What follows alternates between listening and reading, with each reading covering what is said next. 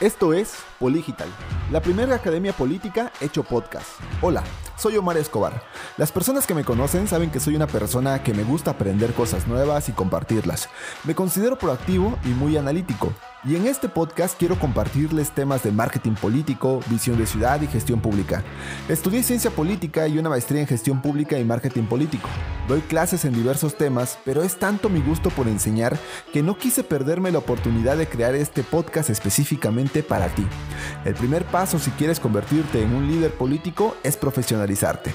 En estos capítulos no hablaremos sobre posturas ideológicas, más bien aprenderás a comprender todos los elementos indispensables que necesitas saber si una parte de tu vida la quieres dedicar a la política. Buscaremos a personas que puedan acompañarnos en este camino de quienes tú podrás aprender en estos episodios. Desde hoy ya puedes considerarte Poligital. Bienvenido a esta gran comunidad.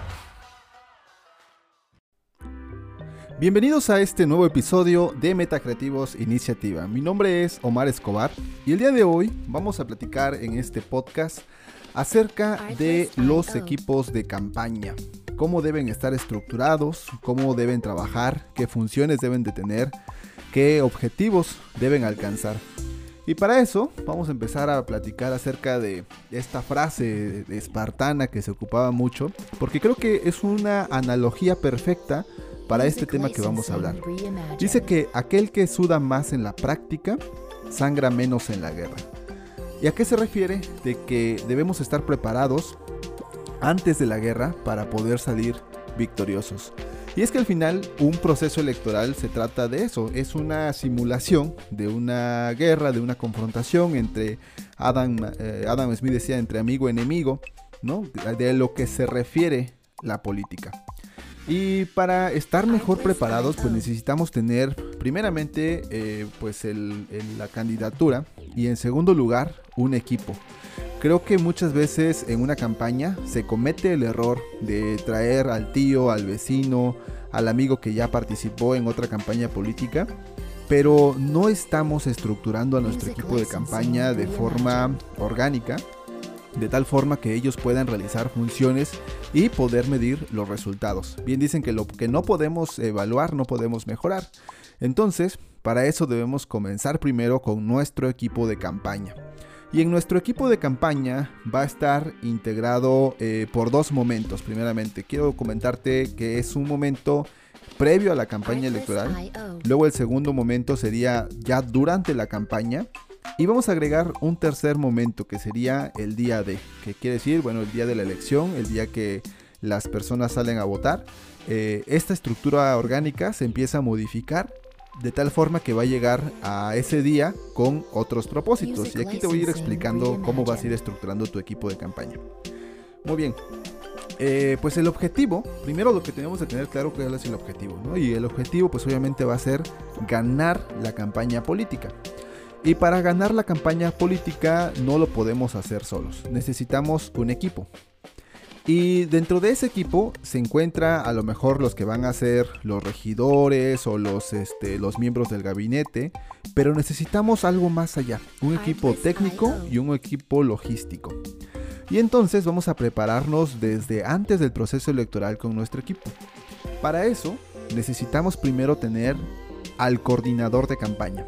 El coordinador de campaña lo que se va a encargar es de tener un liderazgo dentro, del, dentro de la región y que ese liderazgo dentro del equipo permita la integración de los diferentes liderazgos. Muchas veces sucede que hay líderes en ciertas zonas que no permiten la integración, aunque sean muy buenos líderes. Lo que vamos a buscar aquí es una, un liderazgo que tenga la habilidad de integrar. Ahora, vámonos a, un nivel más abajo que sería el cuarto de guerra.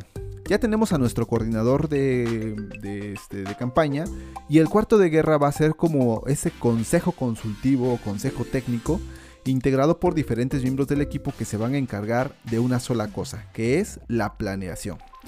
Eh, toda campaña y de hecho, toda nuestra vida necesita un proceso de planeación. Y para tener mejores resultados necesitamos una planeación que sea eh, no rígida, sino una planeación flexible. Por eso en el War Room se van a ver eh, los avances, estrategias, estadísticas, diagnósticos, donde vamos a conocer cuál es el avance que tiene la campaña y si es necesario redirigirla.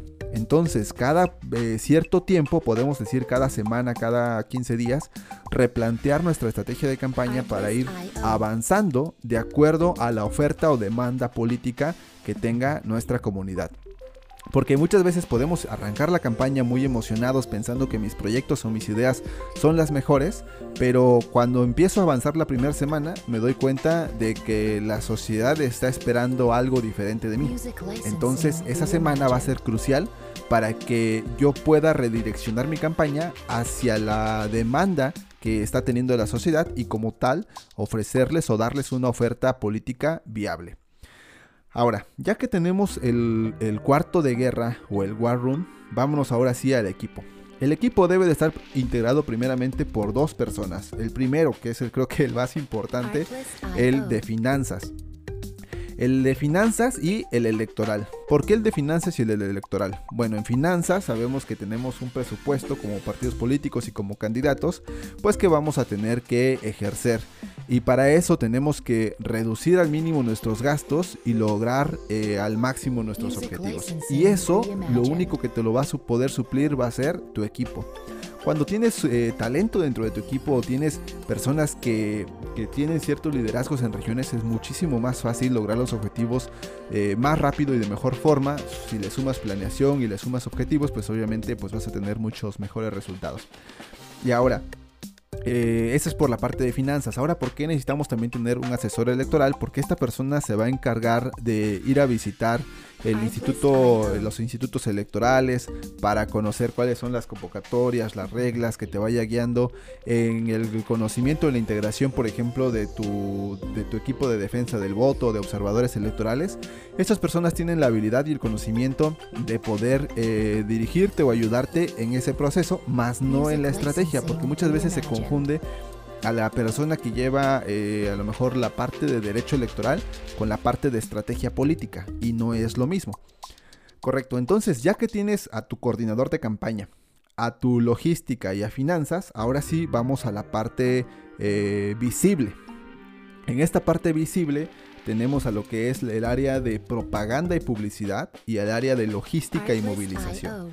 Si ves aquí, ya vamos a trabajar con el tema de la imagen política, con el discurso político, con la agenda y con el mensaje que queremos construir. Y para eso debemos de partir de un diagnóstico, elaborar un diagnóstico con la población, identificando datos de qué es lo que espera la gente del próximo candidato, qué es lo que piensa del, del presidente o el diputado o el gobernador actual, qué es lo que le gusta, qué es lo que no le gusta, aficiones, eh, no aficiones, servicios públicos, eh, normatividad, etcétera, etcétera, lo que, lo que la gente identifique como problemáticas, vamos a identificarlo aquí en este diagnóstico y vamos a construir el mensaje y ese mensaje se va a propagar por estos dos canales. Uno, por la parte de propaganda y publicidad y dos, por la parte de logística y movilización. Ahora, esto no está eh, limitado a un tercer canal, que sería la parte de comunicación digital.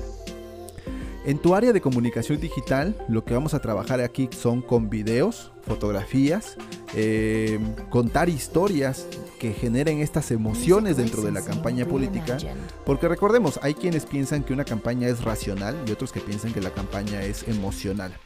Yo, en mi caso, yo considero que una campaña es emocional porque al final la gente vota cuando eh, siente un entusiasmo este, masivo por una persona que genera en él la, eh, o en ella, en esta persona, la, este, la incidencia a querer eh, pertenecer a ese equipo, ¿no? Entonces, pues bueno, de ahí ya se manejan ciertos mensajes, ¿no? De comunicación, como que vamos adelante, vamos ganando, etcétera, etcétera. Pero lo importante aquí es que eh, podamos tener una buena comunicación digital. Ahora, en esta etapa o en este proceso electoral que viene, pues vamos a estar viviendo una etapa importante porque a lo mejor mucho de lo que vamos a trabajar ya no va a ser a nivel de tierra, sino a nivel digital. Entonces necesitas tener un estratega digital que te ayude a comunicar. Eh, de mejor manera y a llegar a ese público. Antes teníamos que ir a tocar las puertas de la gente, hoy pues, podemos hacerlo a través de las redes sociales. Entonces, eh, como ves, tenemos aquí ya entonces el área de propaganda y publicidad, logística, movilización y estrategia digital. Sin embargo, vamos a incluir otra área que sería el área de datos. En el área de datos estamos eh, o tenemos a una persona que es la encargada de recopilar la información. Anteriormente únicamente teníamos la dirección o la colonia del vecino o de la vecina, pero no teníamos los datos. ¿Y a qué me refiero con datos? Me refiero a gustos, emociones, sensaciones.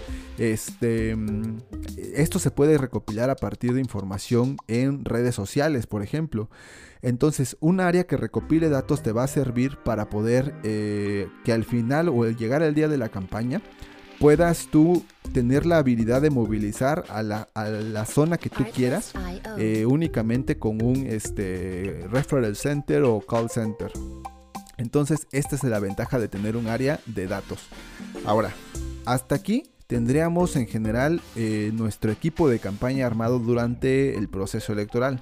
Ahora, ¿qué pasa o qué sucede en el día de, el día de la elección? Pues este día eh, vamos ya a eliminar esa estructura y vamos a construir otra nueva estructura, que estará integrada primero por la defensa del voto. El segundo equipo será los observadores electorales. Estos observadores electorales van a jugar el papel sí de observar, pero al mismo tiempo cuando termine el proceso electoral ellos tienen la ventaja de tener la papeleta de los resultados finales en esa casilla. Entonces, previo los vas a capacitar para que ellos mismos cumplan una función importante después. Ahorita te la voy a explicar. El tercer grupo que debes de tener es un call center o un, eh, o un centro de referidos. ¿Cuál es la diferencia? Que muchas veces el call center eran puras llamadas, pero por ejemplo el, análisis de referidos o el, centro de referidos es eh, que les puedes, por ejemplo, tener su WhatsApp y a lo mejor eh, ese día entre tu equipo decir, oye, entre vecinos decir, oye, ya fuiste a votar, ya fuiste a votar y eso nos va a ayudar también para la estrategia política. Y finalmente, tu equipo más importante de ese día va a ser tu equipo PREP. Necesitas tener un equipo que haga la recopilación de todas esas eh, casillas que tuvieron eh, los resultados en cada una de las en cada una de las casillas que es la función que estaban jugando los observadores electorales para que te junten toda la información y todos los datos y con esos datos tú puedas saber desde antes si ganaste o perdiste la elección. Con estos sencillos tips yo quiero ayudarte a que puedas armar o estructurar o si tú eres asesor también puedas ayudar a, generar un buen equipo de campaña y con esto lograr mucho mejores resultados. Te digo, no es lo mismo que el vecino, el tío, el, este, amigo que estuvo en otra campaña eh, participe en una campaña que tener ya una estructura orgánica formal, flexible, digital, abierta que sea eh, en búsqueda del resultado que buscamos dentro de la campaña electoral.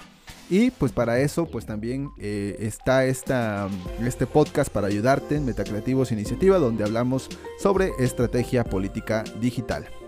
Mi nombre es Omar Escobar, me dio mucho gusto estar contigo y nos vemos en un próximo episodio. Hasta luego.